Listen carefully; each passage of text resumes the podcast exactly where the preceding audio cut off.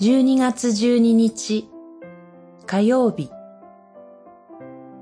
エジプトで主がヨセフと共におられた。創世記39章。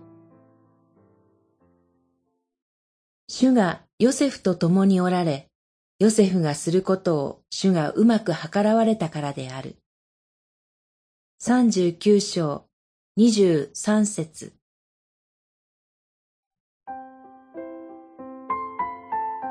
39章ではエジプトに売られたヨセフがポティファルの家で誘惑にさらされます。試みを通してヨセフが成長していく様子が示されます。ヨセフには人間不信に陥っても仕方がない理由がありました。人間的に考えれば、ヨセフが復讐の念を抱き、それを増幅させてしまったとしても仕方ないでしょう。しかし、ヨセフの人格はもっと堅実なものでした。奴隷とされても腐ることなく、主人ポティファルに誠実に仕えました。主人の妻の誘惑にも耳を貸さず、拒みます。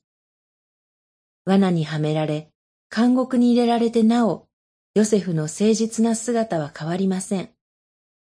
それは、二節、三節、二十一節、二十三節で繰り返されるように、主がヨセフと共におられたからです。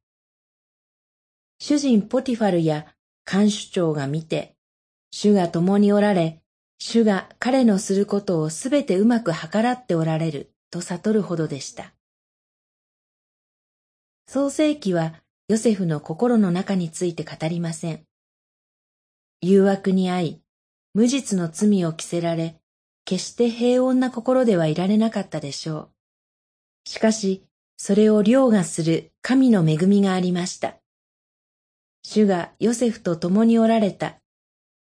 主の支えのゆえに、ヨセフはその心を守られ、誘惑を耐え忍び、成長することへと導かれました。主なる神の臨在、そして神の愛と導きこそが私たちの人生の土台となるのです。祈り、主よ、揺るぎない神の臨在と愛が与えられていることを感謝します。